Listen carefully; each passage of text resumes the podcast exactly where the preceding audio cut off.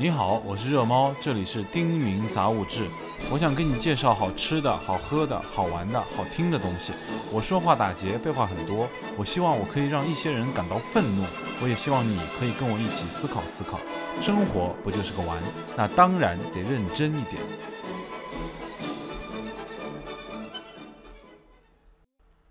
最近真是忙得挺厉害的，忙得连胡思乱想的时间都没有了。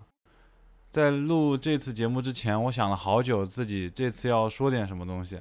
但是我发现我原来应该啊，我这个人应该有很多乱七八糟的想法，现在好像都没有了，因为我太忙了，我没有没有时间去想那些事情。我去看自己的笔记，自己之前平时零零碎碎记的想法，包括之前那几期的笔记，我都觉得怎么这么没有意思。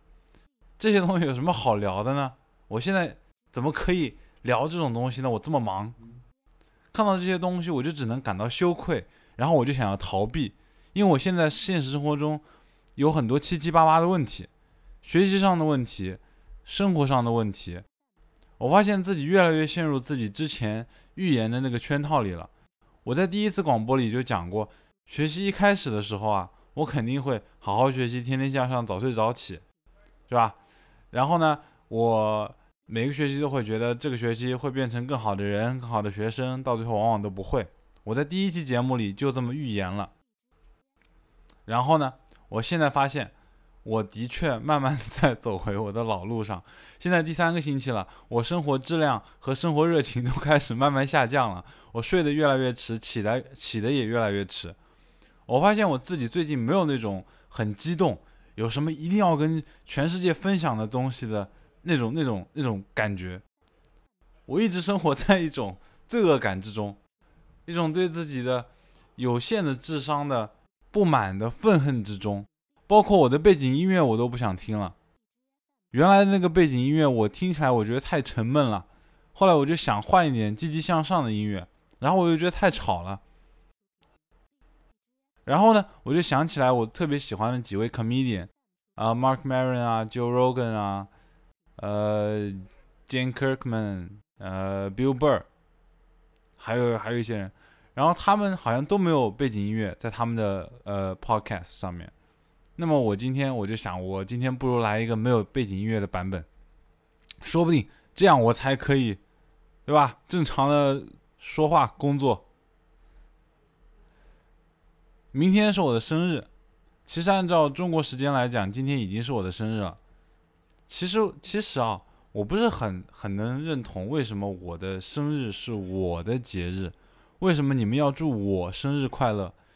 因为其实关于我的生日啊，我什么都没有做过。我出生的那一天是我一生中到目前为止最没有用的一天，并且除了那一天之外。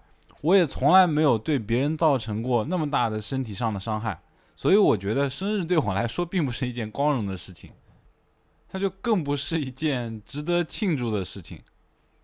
所以我觉得我的生日应该由我的娘来过，我的母亲，因为在我出生的那一天，包括之前的那十个月、那一年，她都很辛苦，她也很难受，身体上。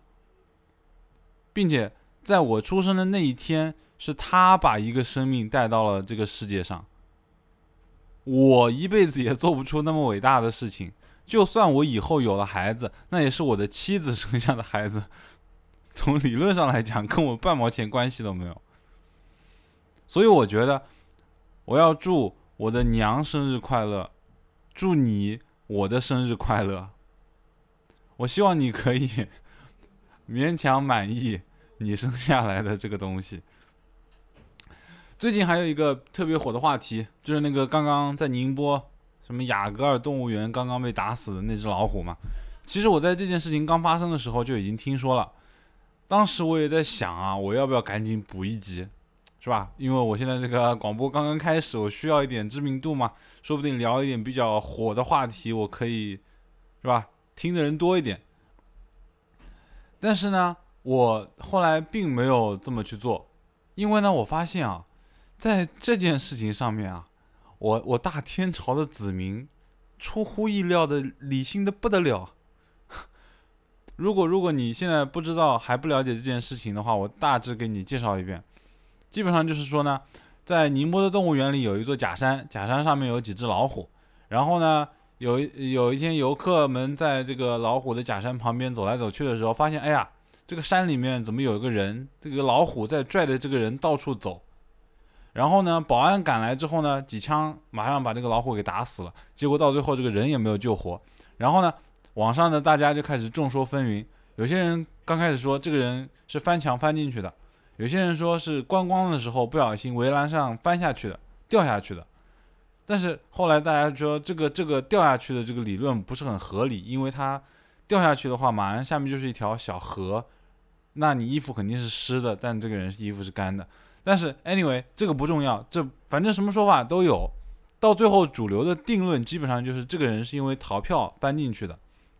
他和他的朋友带着他们的妻子和孩子去动物园参观，然后他的他们的妻子和孩子都买了票，然后他和他的朋友选择翻墙逃票，结果不小心跳进了老虎洞里，然后他就被老虎吃掉了。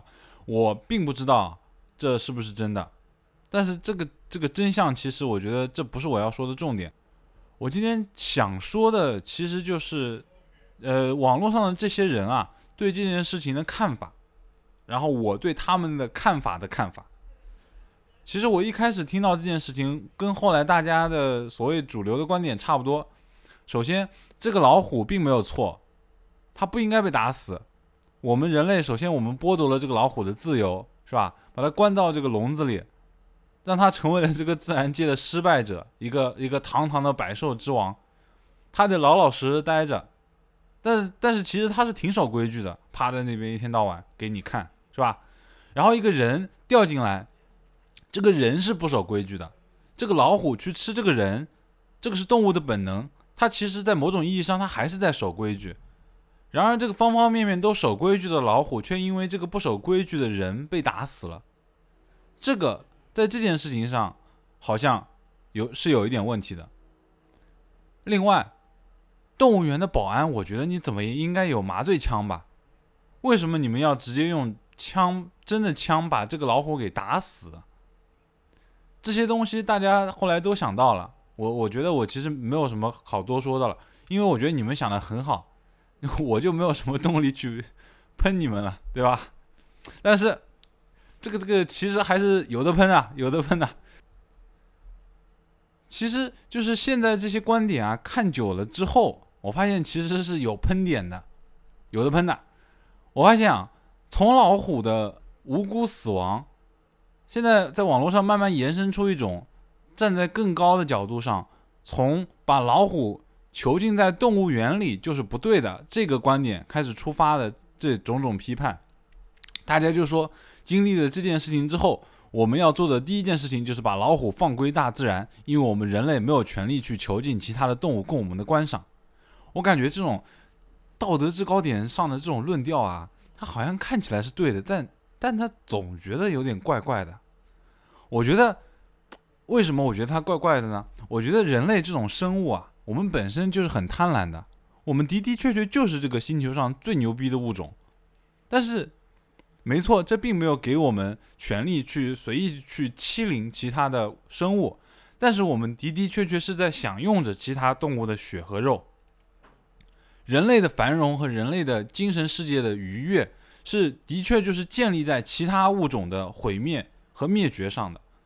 那么，请不要让我们用占领某种道德制高点的方式来让我们得到某种解脱，好吗？人类吃五谷杂粮完全可以活。但是为什么我们要吃鸡鸭鹅、猪？因为大部分人觉得肉很好吃。我们不吃肉不会死，但是我们还是想吃，这就是为了满足我们的口腹之欲嘛。那么这种时候，我们似乎就可以原谅我们自己。我不是说这对或者不对，不是说吃动物不对，或者说吃动物它本来是对的，这跟对和不对没有关系，因为这就是我们人类会做的事情。那么跟吃动物来。来满足口腹之欲相比，把动物关起来来满足我们的征服欲和好奇心，我觉得这两者没有任何根本上的差别。我不是说这些事情都是合理的，我只是想说，我们人类，我们因为我们的天性就是如此，我们不配站到这种道德制高点上。我们不是那么的善良的生物，人类每时每刻都在伤害着别的物别的物种。我们没有必要去关掉这个动物园，关掉这个动物园只会让某些人得到心理上的道德的道德上的某种很变态的满足。但是其实这种罪恶感是我们生而为人必须必须对世界上其他所有动物所抱有的罪恶感。我们应该对其他物种抱有愧疚，然后与此同时，我们在做我们的属于我们的坏事。我也不是在说。我们不能关掉动物园，因为我们需要保持这种罪恶感。我只是说，关动物园没有任何必要，因为我们无时无刻不在做着更恶心、更错误的事情，而我们所要做的仅仅就是保持这种罪恶感就可以了。OK，呃，我们来讲一点积极向上的事情。今天下午。哎呀，我遇到一件不是很顺利的事情，有几道题我怎么做也做不出来。于是下午之后，我的心情就一直有点复杂。但是，但是在上午的时候，我还是一个非常充满激情和你和希望的一个年轻人。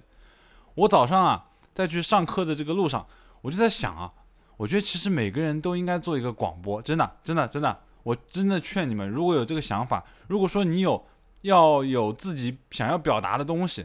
那么我觉得所有人都应该真的把自己的广播做起来。你只需要买一个话筒啊，然后有一台电脑，你就可以做了。甚至其实现在，你只要有一个手机就可以做广播了。而且这个东西没有多难啊，说说话嘛，能有多难？我觉得每个人都有表达自己的需求，而且而且我觉得每个人自己的观点，他他那种独特的角度都是很珍贵的。然而我要告诉你的就是。当你把你的观点播出去，首先这是对你的生活的一个记录；其次，当你的观点受到大家接纳，有人表扬你，有人因为你的广播感到开心的时候，这种满足感是很伟大的。所以我现在在这里安利你们说要说要说要做广播，OK？我觉得这是一件很有意思的事情，你不做都不知道它有多有意思。甚至包括有些人开始批评你的时候，我今天我今天收到了我的第一个持反对意见的评论，有一个听众。很可爱的，他回复我说：“听这种东西有什么用？”我当时真是非常的开心，终于有第一个听众讨厌我了。而且今天走在路上的时候，我在想啊，我在想，我今天晚上一定要一定要录一个一个节目了，因为我好久都没有录了。这个活跃度下降了，排名可能会下降。我好不容易是吧，才有一点小排名，而且我放了，而且我现在今天放一天，我很可能就放第二天。那么我以前所有节目就白做了，对吧？那那那那就很难受，而且我现在才仅仅做了五期节目，现在这期是第六期，我就已经完全舍不得了，我都已经不敢想象，我过了几年之后再回过头来看，怎么会放得下这种东西？真的，一起来做吧！广播这个东西在中国没有还没有做的很大，podcast 播客随便你叫什么，因为用的人不多，因为平台上信息量很有限，因为。张三想听这个，李四想听那个，因为做的人就没有那么多，所有人都在说鸡汤，所以说不是每个人都可以找到他们想听的东西。但如果做的人多了，听的人就会多，那么产业也就渐渐大了，那对大家都有好处的，对吧？我今天其实还想到了一个很奇怪的问题，我发现，在中文里面好像没有这种像 asshole、dick、jerk。这种让可以让我让我很舒服的偶尔骂一下自己的这种词语，就像 Yeah，I'm an asshole sometimes。我有时候就是个就是个屁眼，asshole 就是屁眼的意思。OK，在中文里面骂人的词语是什么？混蛋、王八蛋、下贱，是吧？贱人。这这其实。大部分在中文里骂人的词语都好像带有某种定性的意味，它不是在描述你的行为，它好像是在定性的概括你是一个什么样的人。而你在用英文说一个人或者自己是一个 asshole 的时候，你当然不会是在说 这个人真真的是一个屁眼，对吧？我觉得这种东西，甚至可能都跟中国人现在还有的某种非常固执的偏见都是有关系的。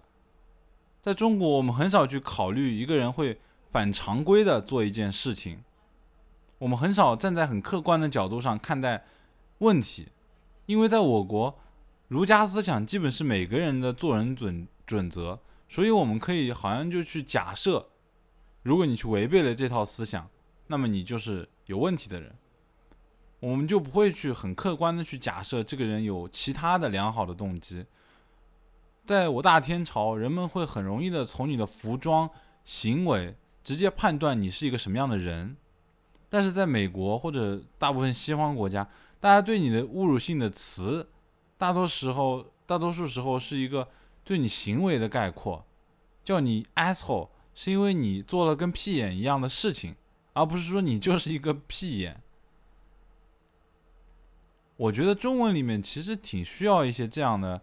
稍微客观一点的骂人的词语，比方说，你这个鼻毛，你这个脚皮，你这个腋臭，是吧？那我觉得我就可以相对 舒服的说，有时候我就是一个脚皮啦，有时候我就是个鼻毛啦，它对我来说是一个相对短暂的标签，而像贱人、王八蛋、混蛋。这种就带有某种侮辱性质，它就甚至有种种族歧视的味道，好像我就是一个贱人，我就是一个混蛋。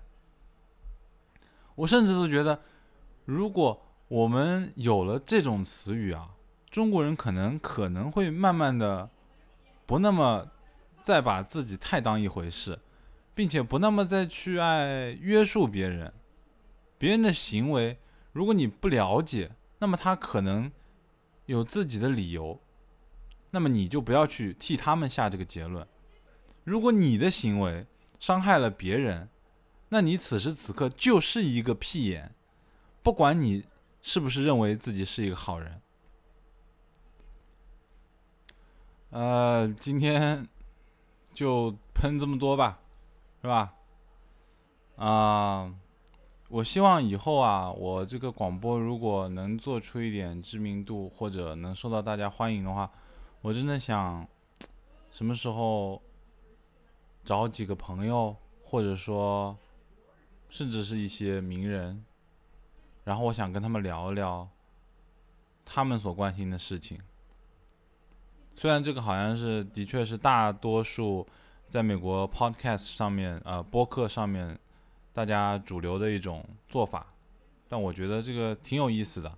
因为我一个人的观点毕竟是有限的嘛，如果我可以找到别人来，我们一起交流的话，说不定就可以啊，创造出更多，嗯，大家都可以关心的话题。